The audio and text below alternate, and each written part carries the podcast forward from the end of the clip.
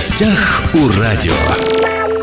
Здравствуйте, меня зовут Владимир Лозовой. Образовательную программу провел в Хабаровске генеральный директор Российской школы подготовки собак-проводников. Кому-то нравится говорить собак-поводырей, но правильно, собак-проводников. Эта тема меня заинтересовала, потому что очень редко я видел на улицах нашего города незрячих людей в сопровождении вот именно четвероногого поводыря, как правило, в руках в основном белая трость. А так получилось, что московский специалист приехал в Хабаровск на несколько дней, и не нашлось свободного времени, чтобы прийти к нам в студию. Но ничего страшного в этом нет, потому что напротив меня у микрофона Марина Лысенко, председатель Хабаровской местной организации Всероссийского общества слепых. Марина, здравствуйте.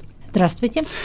Зачем в Хабаровск приехал генеральный директор Российской школы подготовки собак-проводников? Артем Анатольевич приехал для того, чтобы все-таки популяризировать, да, что это важное средство реабилитации собака-проводник, рассказать о ней, рассказать о школе, и встретиться с, ну, с членами правительства Хабаровского края, чтобы все-таки поговорить о том, чтобы была краевая, скажем так, программа помощи владельцам собак-проводников. В некоторых регионах это уже есть. Еще раз один момент акцентируем внимание. Программа помощи владельцам собак-проводников. То есть я сразу э, делаю такую маленькую пометочку, что им нужна помощь. Да, потому что те средства, которые выделяются на собаку-проводника, они очень небольшие. Вот вчера я узнала, что уже с 1 февраля этого года выделяется уже 32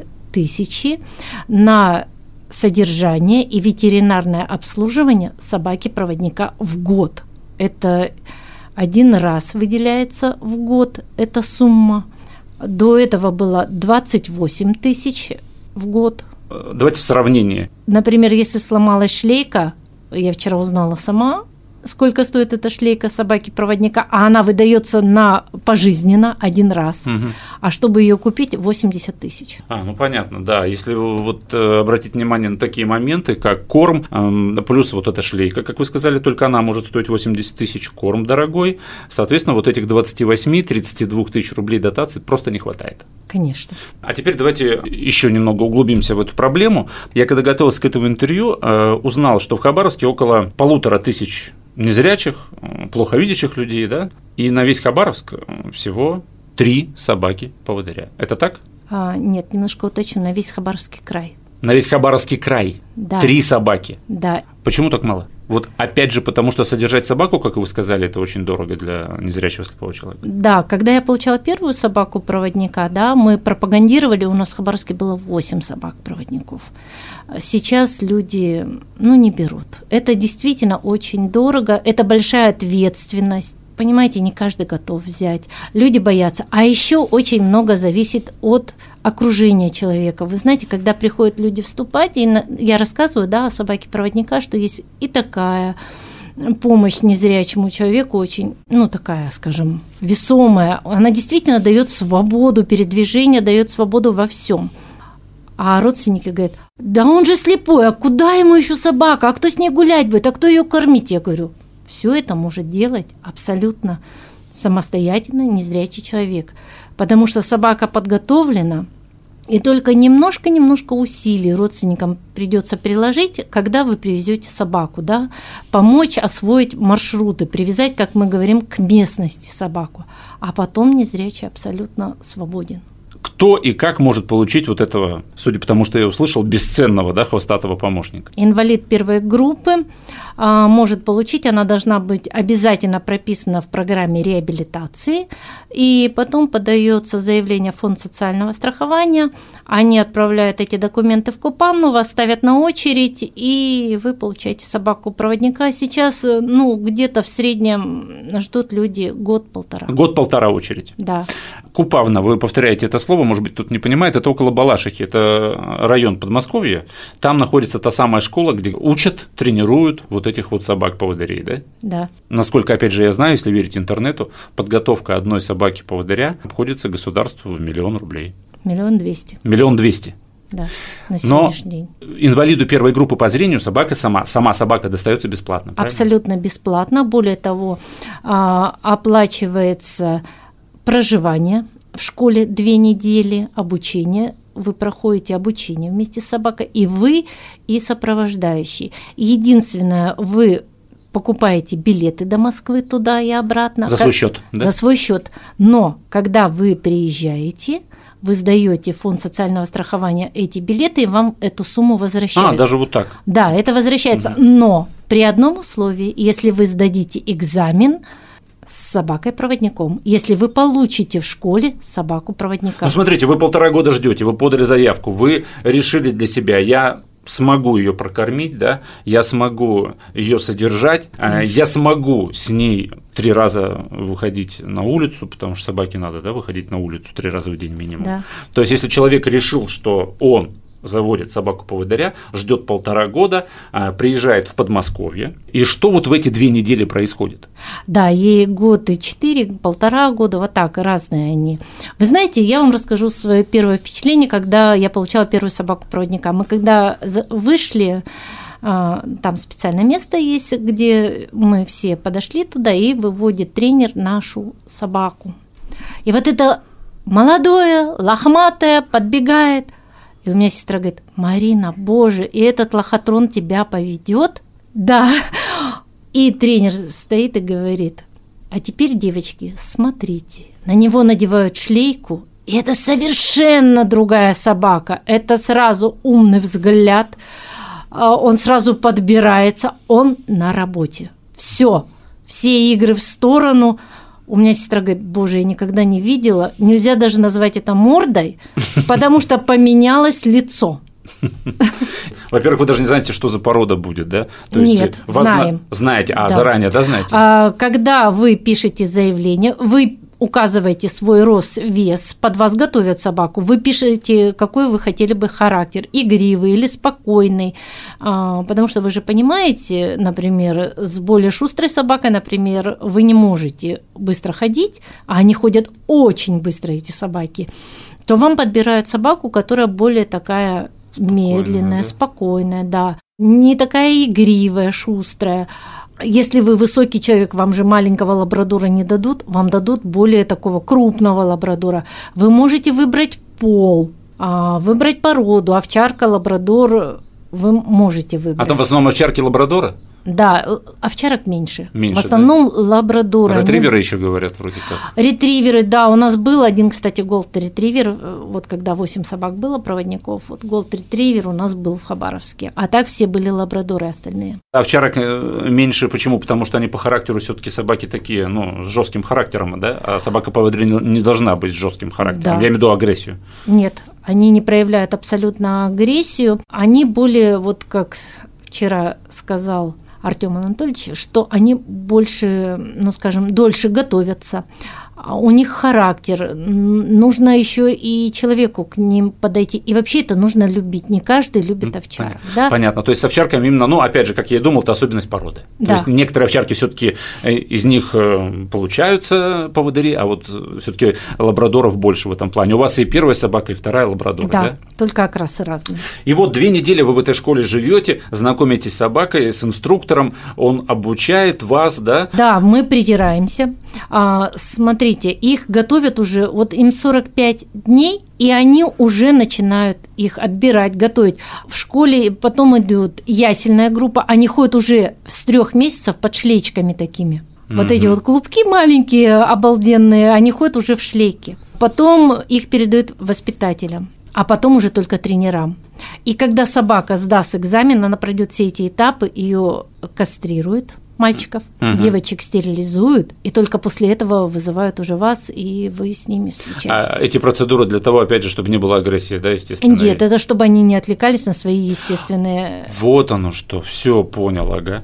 Смотрите, вы сдаете экзамены, через две недели возвращаетесь да, обратно домой с собакой. Да. Вы в данном случае в Хабаровск, кто-то Новосибирск, кто-то, не знаю, в Якутск, да, и так да, далее. Да. Для вас это родной город, для собаки город абсолютно другой. У вас же задача, чтобы она выучила маршрут. Инструктора нет. Как вы ее знакомите э, с маршрутом, по которому ей придется вас водить? Этот маршрут же не один, их несколько. Конечно. У меня первая собака знала до 90 маршрутов. А для этого с вами едет сопровождающий. А, едет сопровождающий. Конечно Конечно, да, это ему все бесплатно, э, точно так же. И он точно так же ходит на все занятия. Занятия проходят 6 раз в неделю.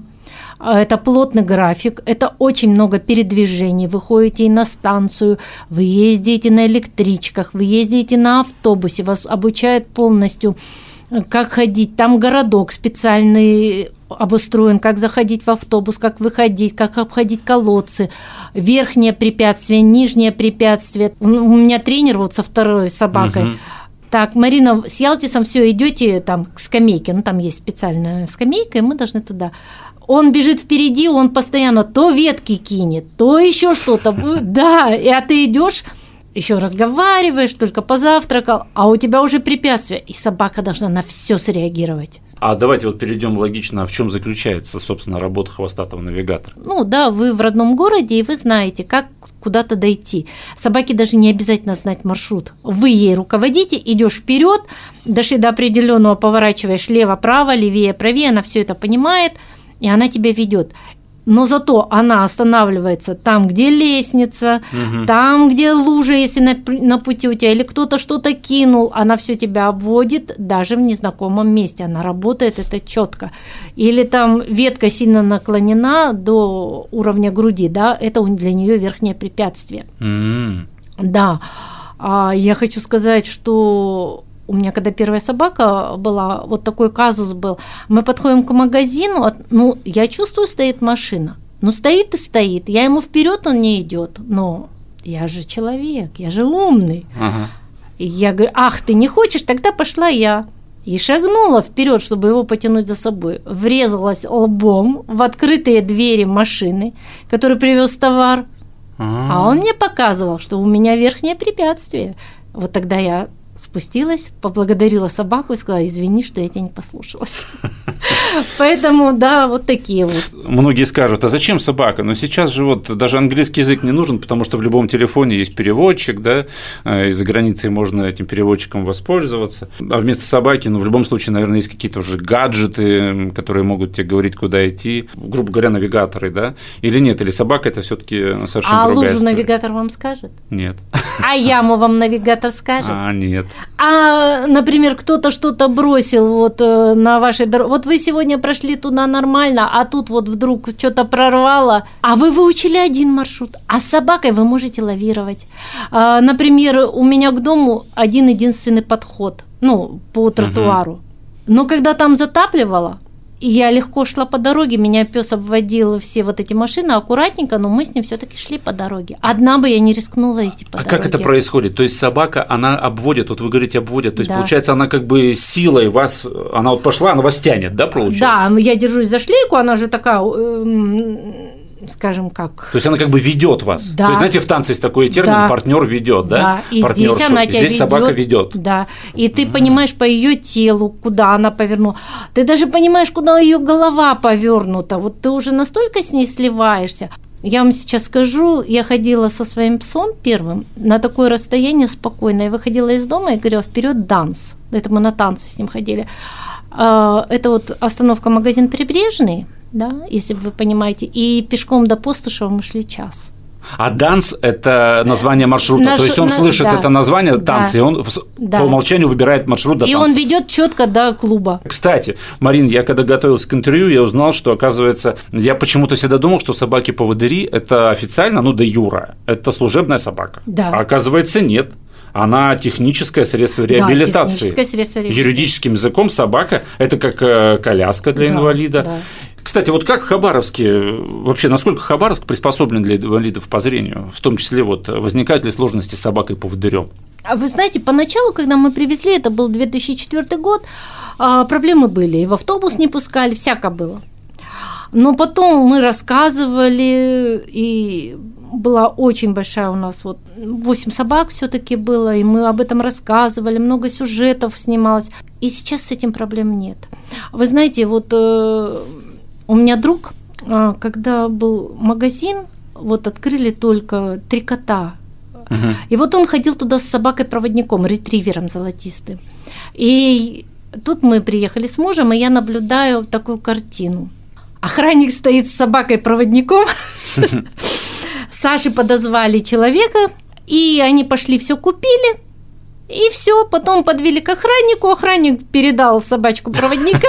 А, вот так вот они решили, да? Ну, Договорились вот так. Да, ну потому что э, мы должны все понимать, что, конечно, собака и где продукты, хотя в Москве очень большой магазин, тоже супермаркет огромный, и мы по всему залу ходили с, этой, с этим собакой-проводником. К нам выдали, ну, подошли к администратору, попросили помощи, он взял тележку администратор, и мы ходили, я и владелец собаки. Потому что согласно 181 федеральному закону о защите прав инвалидов, э, слепой человек, у которого есть собака поводырь, имеет на это полное право.